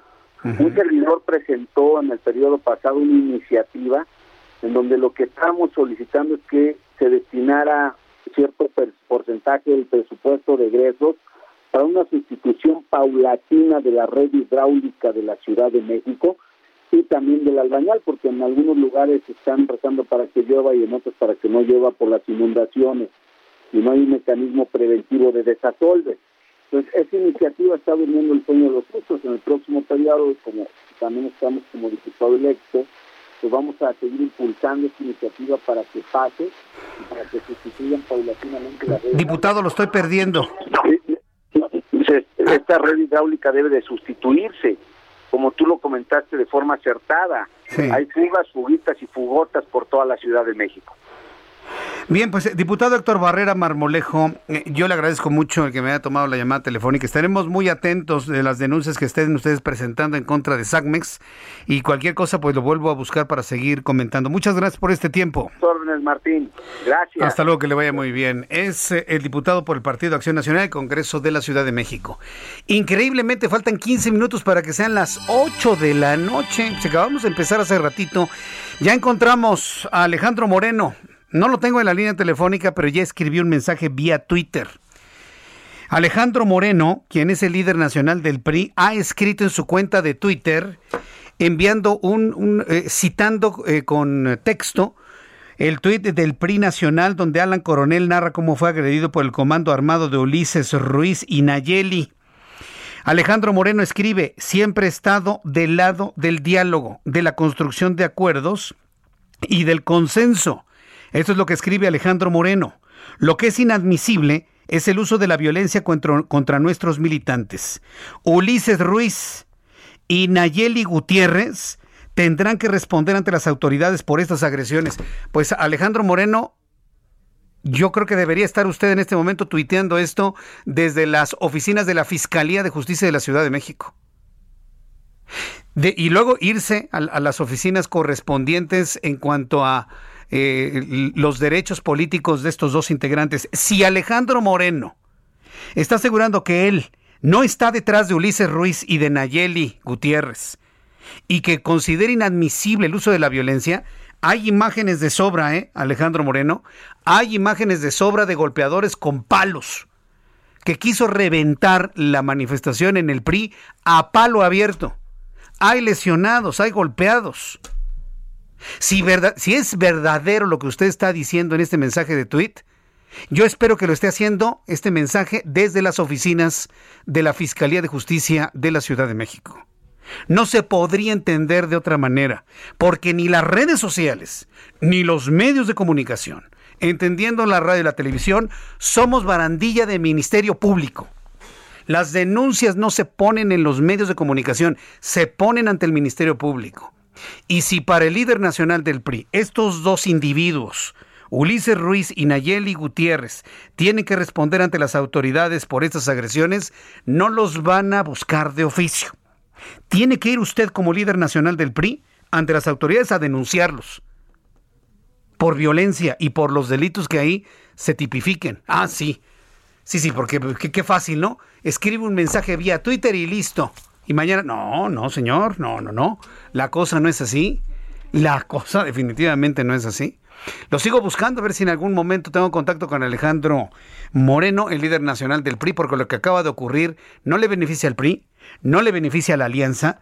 Los líderes de los otros partidos deben estar colgados de la lámpara, permítame usted el término, colgados de la lámpara ante la imagen que está generando este partido político, el tricolor, ante la opinión pública con esta trifulca y con estos golpeadores insostenible, verdaderamente. Son las 7.48, las 7.48 horas del centro de la República Mexicana. Nos damos un respirito. Respire hondo y exhale. Porque ya está aquí con nosotros Roberto San Germain, nuestro especialista en deportes. Bienvenido, Roberto. ¿Cómo estás, mi querido, mi querido Jesús Martín? ¿Ya, ya respiraste? ¿Ya, ya a, ver, a, ver, a ver, así. Ahora te faltó. A fondo, a fondo, a fondo.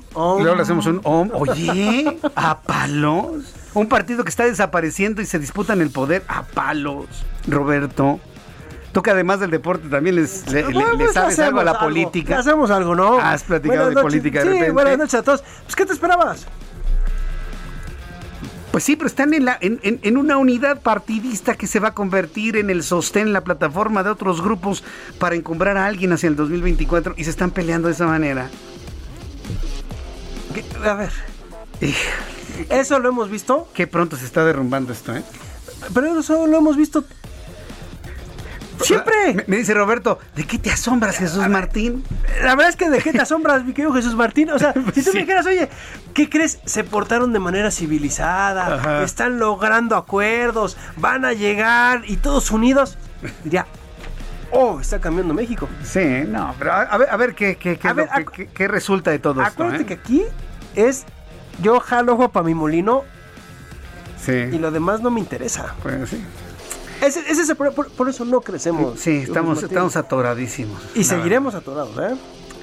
Pues bueno, por lo menos el deporte es un bálsamo, ¿no? Híjole, ¿quién sabe? ¿Quién sabe por qué? Pues ¿qué nos vas a informar o qué traes? A ver, ¿sabes Se está cayendo a cachitos la selección mexicana que va a ir a la Copa Oro por las lesiones. Alan Pulido con un pisotón eh, requirió puntos de sutura en el pie. No, no, no tienes idea del pisotón que le dieron en la MLS. Pizarro lastimado y tampoco va también es baja. Guardado lastimado y se regresa con el Betis, ¿sí? Hacer la pretemporada, aunque algunos dicen que se va a quedar para jugar con el Atlas, lo cual yo veo muy complicado que regrese el Atlas ahorita, pero...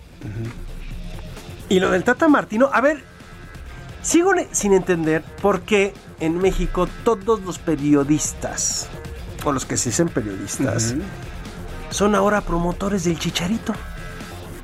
Pues a lo mejor el chicharito está repartiendo, ¿tú crees que esté dando cochupo? Pues digo. Bueno, porque ahora todos lo quieren. Y ahora tiene que ser el jugador que tiene que llevar el Tata Martino. La pregunta que yo hago es la siguiente. ¿Por qué tiene que llevar el Tata Martino al Chicharito? Si el Tata Martino no quiere llevar al Chicharito... Pues es su onda, ¿no? Es son sus razones. Sí, claro. ¿No? Es, es, como si yo te quisiera obligar a ti a hacer algo que tú no quieres. No lo vas a hacer. Por más de que yo te diga, no lo voy a llevar. Porque ahorita dicen, Alan Pulido, no está Pizarro, trajo a Rogelio Funes Mori.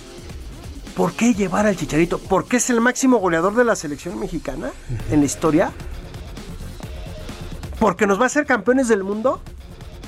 ¿Porque va a cambiar el fútbol mexicano? O sea, no hay una razón explicada. Pero es que tampoco va a pasar con él. O sea, perdón, Jesús Martín. El mejor delantero que ha dado este país no es Javier Hernández. Se llama Hugo Sánchez. Y Hugo Sánchez no nos hizo campeones del mundo. Tan, tan oscuro lo ves, Roberto. No, es que, a ver, perdón, pero no tenemos a Ronaldinho, no tenemos un Lionel Messi, no tenemos esos jugadores, perdón, pero también tenemos que ponernos en nuestro nivel y nuestro nivel es abajo. a nivel de ellos. No, por favor, no, no, no. digo, además yo pregunto, ¿no? Podemos Porque decir, alguien puede decir que sí, ¿no? No, a ver, Mbappé. El francés, ayer falla el penal, eliminan a su selección, pero Mbappé fue campeón del mundo con Francia. Sí lo elimina y tuvo una pésimo, una pésima euro, sí, la verdad. Pero Mbappé vale lo que vale y va a costar muchísimo. Y el Real Madrid va a tener que, si lo quiere, va a tener que aflojar muchísimo dinero. No estamos en esos niveles, perdón, y ya dejémonos de estar cortando. Y ay, es que ¿por qué? Somos malinchistas. No, estamos en esos niveles. No tenemos jugadores de ese nivel. Es más, la selección de Suiza ayer nos enseñó que sí tiene jugadores en equipos top. Y le ganaron a Francia. En México, dime, nuestro equipo o dónde llegamos. Nuestro mejor jugador es el Chucky y juega en el Nápoles. Nosotros hacemos algarabía porque se va un mexicano al Getafe y no es ser malinchista, pero no estamos llegando ni al Real Madrid ni al PSG, no estamos llegando al Barcelona, no estamos al Manchester City, al Manchester United, porque no tenemos ahorita el nivel, no tenemos jugadores para ese nivel. Pero la verdad es que nos venden la idea de que tenemos grandes jugadores. La selección mexicana es competitiva en su zona. ok, ok. Si hoy ves la Euro y pones a la selección mexicana, no ganamos, ¿eh? Ni un partido. ¡No! Nada. No, bueno. pero, pero además ese es el problema y hay que ver nuestra realidad. Nos toca la Copa Oro. Y con lo que vayamos, México va a llegar. Pero tampoco va a ser el cambio con el chicharito. Ya, por favor, dejen en paz al Tata Martino. Es su chamba. Y si se equivoca, pues que la historia. Lo critiquen, nosotros qué culpa tenemos. Es el jefe de la selección y es el que decide. Ya, qué flojera. Por todos los medios tú ves esta cadena, esta cadena, esta cadena. El chicharito, el chicharito. Ya estamos grandes, ¿no? Si el señor no lo quiere llevar, no lo va a llevar. Háganle como quieran. Pues a, a ver si efectivamente no lo presionan. Mi querido Roberto, muchísimas gracias, Gracias por tu comentario. Nos vemos por aquí mañana. Claro que sí. Números de COVID antes de irnos. 5,711 enfermos de ayer al día de hoy. Es la cifra más alta desde el mes de marzo. 5.711, 2.513.164, 195 fallecidos, también la cifra ya va para arriba, 232.803. eh, 803. Índice de letalidad del COVID en México, 9.26%. Con esta información terminamos. Gracias. Mañana a las 2 por el 10. Heraldo Televisión con Jesús Martín Mendoza. Heraldo Radio, 98.5 de FM a las 6 de la tarde. Que la pase usted muy bien. Buenas noches. Hasta mañana. Esto fue Las Noticias de la Tarde con Jesús Martín Mendoza.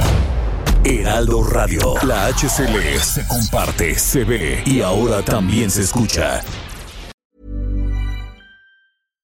When you make decisions for your company, you look for the no brainers. And if you have a lot of mailing to do, stamps.com is the ultimate no brainer. It streamlines your processes to make your business more efficient, which makes you less busy. Mail checks, invoices, legal documents, and everything you need to keep your business running with stamps.com. Seamlessly connect with every major marketplace and shopping cart. Schedule package pickups and see your cheapest and fastest shipping options from different carriers with rates up to 89% off USPS and UPS rates. And with the stamps.com mobile app, you can take care of mailing and shipping wherever you are. Make the same no-brainer decision as over 1 million other businesses with stamps.com. Sign up with code program for a 4-week trial plus free postage and a free digital scale. No long-term commitments or contracts. That's stamps.com. Code program.